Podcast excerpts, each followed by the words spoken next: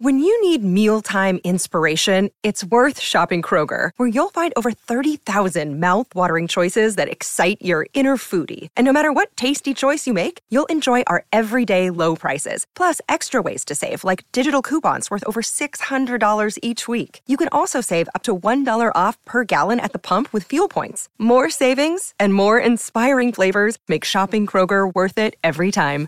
Kroger, fresh for everyone. Fuel restrictions apply. Another day is here, and you're ready for it. What to wear? Check. Breakfast, lunch, and dinner? Check. Planning for what's next and how to save for it? That's where Bank of America can help. For your financial to-dos, Bank of America has experts ready to help get you closer to your goals. Get started at one of our local financial centers or 24-7 in our mobile banking app. Find a location near you at bankofamerica.com slash talk to us. What would you like the power to do? Mobile banking requires downloading the app and is only available for select devices. Message and data rates may apply. Bank of America and a member FDIC.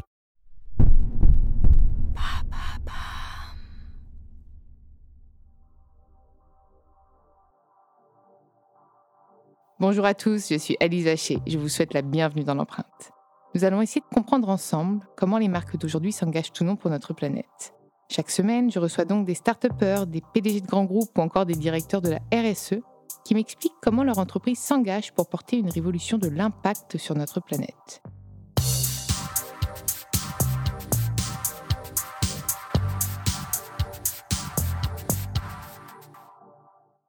Dans ce nouvel épisode de l'empreinte, j'ai le plaisir de recevoir Christophe Eberhardt, le cofondateur d'Ethicable, la scope leader du marché français en matière de commerce équitable. Salut Christophe. Bonjour. Je suis ravie de t'accueillir dans l'empreinte et je suis fan de ton chocolat. Enfin, de certaines tablettes, mais du noir particulièrement. Très bien. Euh, écoute, alors, par où commencer? Peut-être déjà, qu'est-ce qu'une scope? Une scope, c'est une entreprise coopérative qui appartient à ses salariés. Donc, Ethicable est une scope, c'est-à-dire qu'elle euh, appartient à ces 150 salariés sociétaires, puisque chez nous, on devient sociétaire après deux ans de présence dans l'entreprise. Et donc, c'est l'ensemble des salariés qui sont propriétaires de l'entreprise. Il n'y a pas de, de propriétaire extérieur, il n'y a pas d'investisseur ou de banque externe qui serait propriétaire d'entreprise. Et pourquoi alors cette volonté? Eh bien, ça a été dès le départ, en 2003, lorsqu'on a créé Ticable, on a voulu s'inscrire dans l'économie sociale. On fait du commerce équitable, donc on travaille avec des coopératives de petits producteurs, et ça nous a paru cohérent que d'être nous-mêmes une coopérative et d'avoir nous-mêmes, de nous inscrire nous-mêmes dans les valeurs et dans la, de la coopération des coopératives. Et tu as fondé tout de suite la marque avec plusieurs produits. Il y a eu un produit phare au début. Alors, nous étions trois à, fonder Ethicable au départ, avec Stéphane Comard et, Rémi Roux. Et les produits phares, non, on a démarré tout de suite avec une dizaine de produits. Il y avait du café, du sucre, du riz, du thé. Et donc, c'était cette petite gamme. Il n'y avait pas de chocolat au début? Non, le chocolat est venu que. Ah, alors que c'est celui-là que moi. Petite année après. Ah, D'ailleurs, je ne suis pas la seule. Hein. Beaucoup connaissent la marque par le chocolat maintenant. C'est dingue quand même. Oui, parce que malgré tout, c'est notre meilleure vente. voilà. 50% de, nos, de, nos, ventes sont du, chocolat. Et Mais il est vraiment particulièrement bon, vraiment.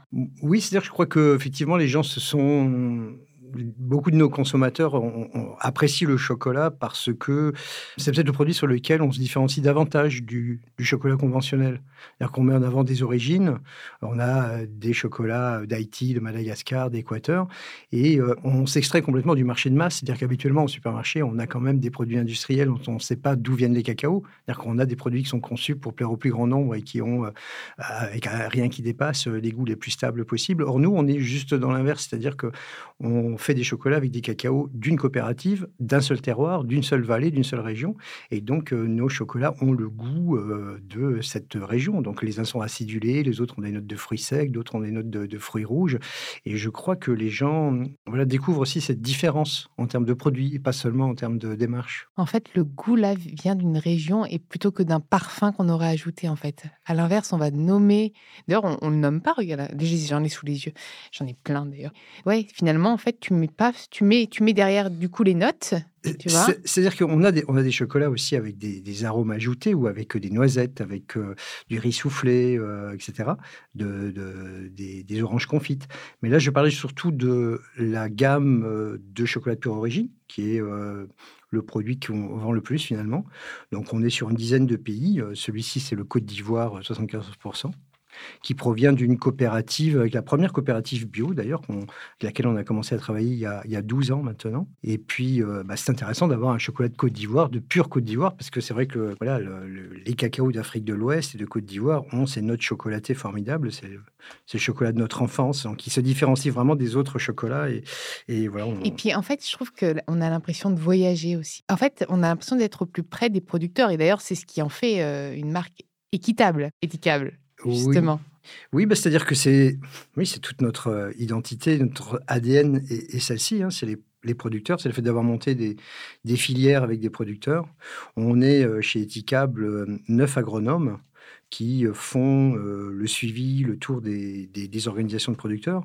trois de nos collègues sont basés en Amérique du Sud, à Quito et à Lima.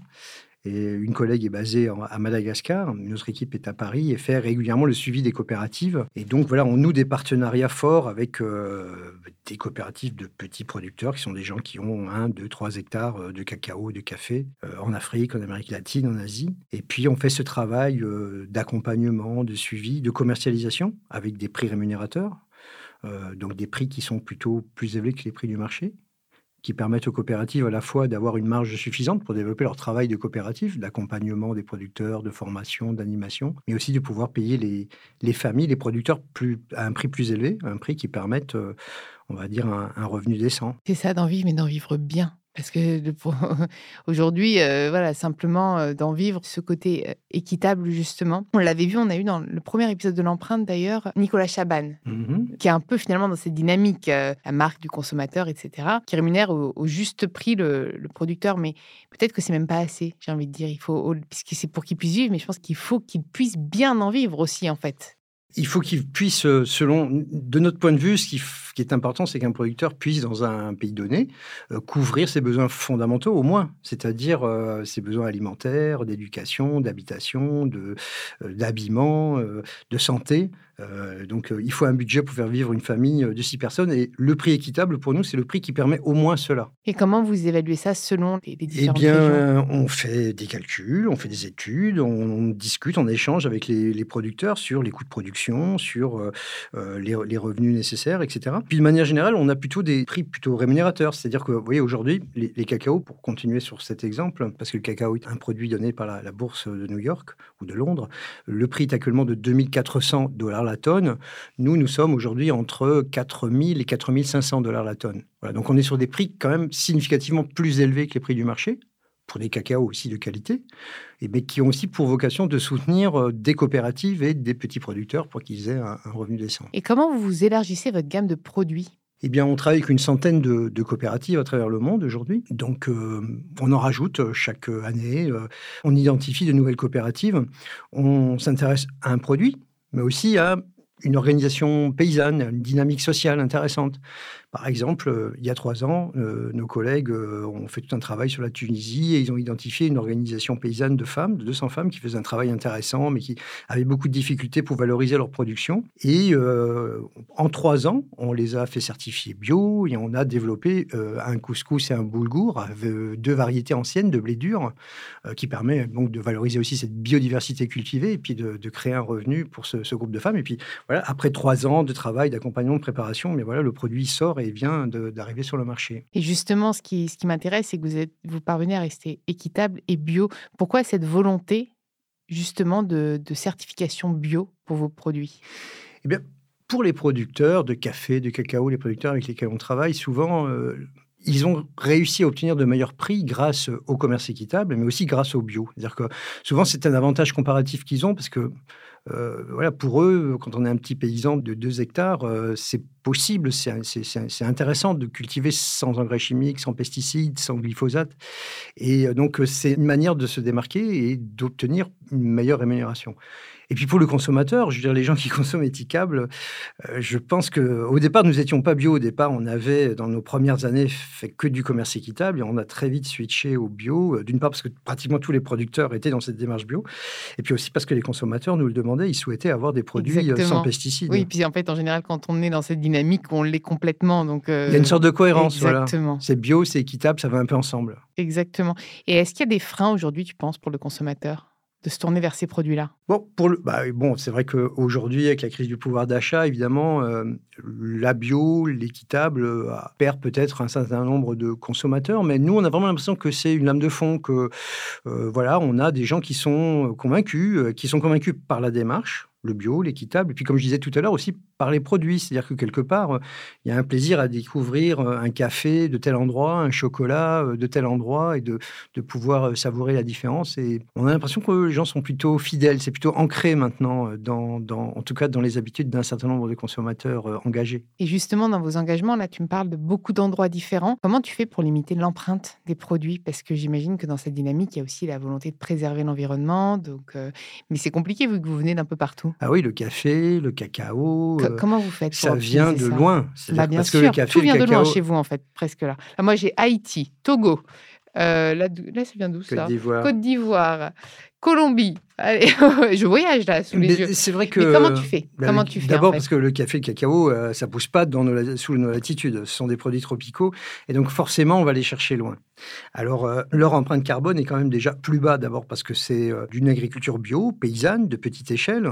Ces cacaos, ces cafés sont cultivés sous couvert d'arbres, de grands arbres, sous couvert forestier, en agroforesterie. Donc, ce sont des systèmes de production qui n'utilisent pas d'engrais chimiques, pas de produits chimiques. Donc, quelque part, déjà dans leur mode de production, si je compare à certains de nos produits euh, cultivés sous nos latitudes, avec euh, des tracteurs ou avec euh, forces intrants provenant du pétrole, hein, parce que les engrais azotés proviennent du pétrole.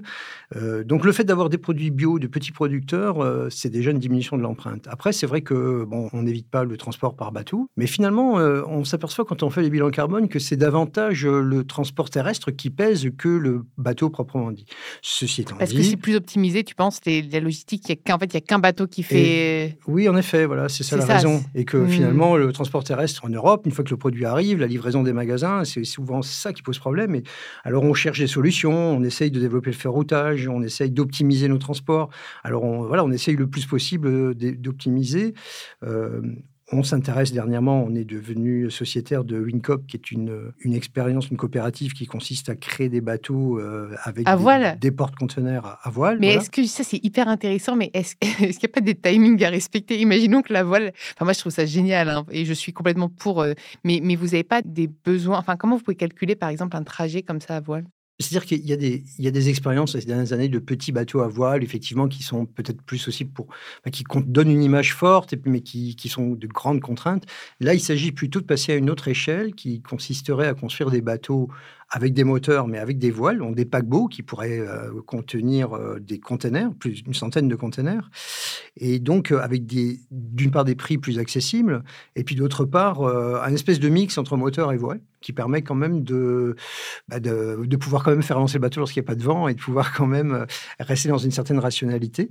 parce qu'effectivement, c'est un, un, défi, c'est-à-dire qu'il faut réorganiser la, la logistique alors nous autres, maintenant, on a des volumes suffisants. C'est vrai qu'on on a quand même une certaine taille euh, et on, importe beaucoup de produits. Par exemple, sur l'Amérique latine, euh, on a fait des calculs qui nous montrent qu'on est euh, capable de contribuer fortement à, remplir un bateau comme ça, avec six allers-retours par an, de le remplir à moitié. Donc on, est, voilà, on a vraiment un flux suffisant pour pouvoir effectivement justifier un, un transport à la voile demain avec ce type de cargo.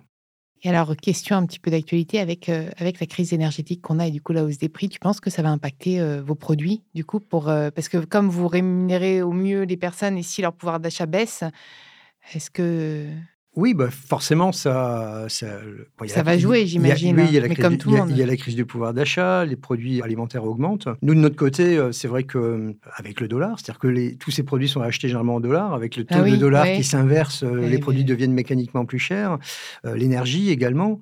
Alors voilà, c'est sûr qu'on est dans une période d'inflation auquel il faut arriver à faire face et éviter que les produits deviennent trop chers aux consommateurs. Mais du coup, vous n'allez pas baisser la rémunération allouer. Enfin, en fait, vous n'allez pas baisser euh, le pouvoir d'achat de vos euh, producteurs. Non. Votre choix, c'est toujours de mieux les rémunérer. Oui, oui, oui. D'ailleurs, euh, bien sûr, c'est d'avoir des premiums garantis qui restent rémunérateurs, et, mais plutôt d'essayer d'optimiser, voilà, de faire encore mieux dans le reste de la chaîne, de la fabrication, etc. Mmh.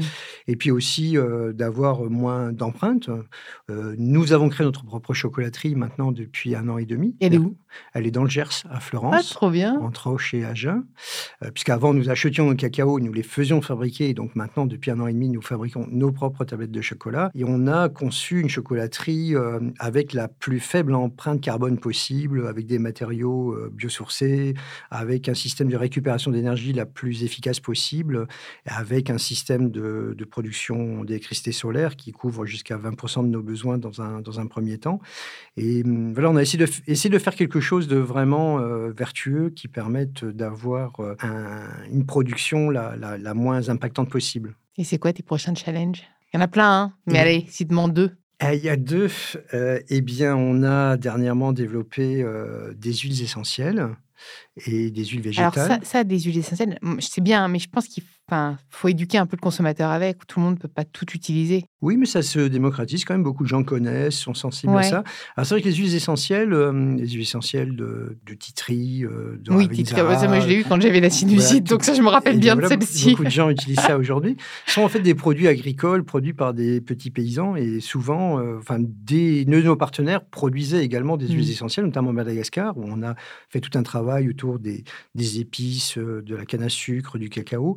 Euh, de nombreux producteurs produisent ces, produits, ces, huiles essentielles, sont, eux-mêmes distillateurs, euh, puisque beaucoup de gens distillent à Madagascar, euh, l'huile essentielle de Niaouli par exemple. alors, ça nous a paru intéressant et de créer des huiles essentielles du commerce équitable, qui sont euh, finalement des produits euh, fabriqués par des, petits producteurs. Donc on a mis en place cette gamme euh, qu'on commence à distribuer en supermarché, au rayon des produits cosmétiques, et qui est dans la cohérence, nous semble-t-il, de ce qu'on qu'on fait. Voilà, ça c'est un premier travail. Et puis, qu'est-ce que je pourrais vous donner comme autre exemple? On est sur le développement d'un travail avec autour du salon du chocolat prochainement. C'est quand ça déjà? C'est à partir du 26 octobre. Ah bon, bah là, quand ce sera diffusé, ils auront déjà passé. Ce sera déjà passé le salon du chocolat. Bah, malheureusement. Donc, on va profiter du salon du chocolat pour inviter euh, des, des, producteurs. On va avoir jusqu'à 40 producteurs euh, qui viennent d'Afrique, d'Amérique latine, qui vont participer au salon.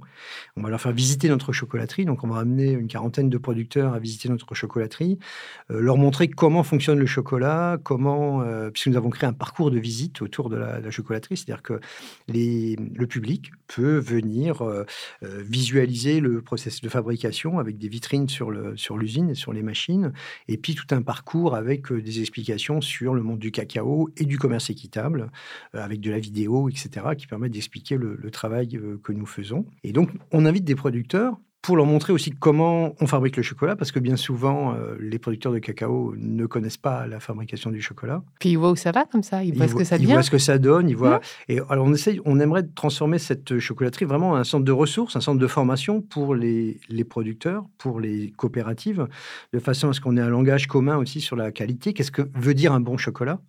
Parce que finalement, euh, bon, le chocolat, le cacao est un produit complexe, comme, comme le vin, un produit de terroir, comme le vin. Moi, je veux bien être goûteuse de chocolat. Hein. Je veux bien me reconvertir. Hein. Pas de souci. C'est très intéressant. Et euh, contrairement au viticulteur qui, lui, connaît son vin, connaît son vin, connaît ses, ses consommateurs, déguste son vin avec, avec les consommateurs, le, producteur de cacao, lui, euh, il ne connaît pas son consommateur. Il a... Et donc, c'est important de créer ce lien et de, faire, de, permettre aux, producteurs de, déguster, de comprendre qu'est-ce que c'est une qualité, qu'est-ce qu'on recherche. Et donc, de faire ces allers-retours entre producteurs et fabrication. Voilà, c'est un peu la mission que nous donnons. Bah super, merci beaucoup. Merci d'être venu dans l'empreinte. Je repars avec des tonnes de chocolat. Je vous glisse ça, mais alors, je les ai sous les yeux. merci à vous. Merci. Et puis, bah, bon courage. Il pleut à torrent, là, en ce moment. Donc, euh, bon courage pour le retour. Merci bien. Merci à vous d'avoir écouté cet épisode. Vous pouvez retrouver tous les épisodes sur toutes les plateformes de podcast. N'hésitez pas à liker, commenter partager le podcast et proposez-moi des profils aussi inspirants. Je me ferai un plaisir de les recevoir dans l'empreinte.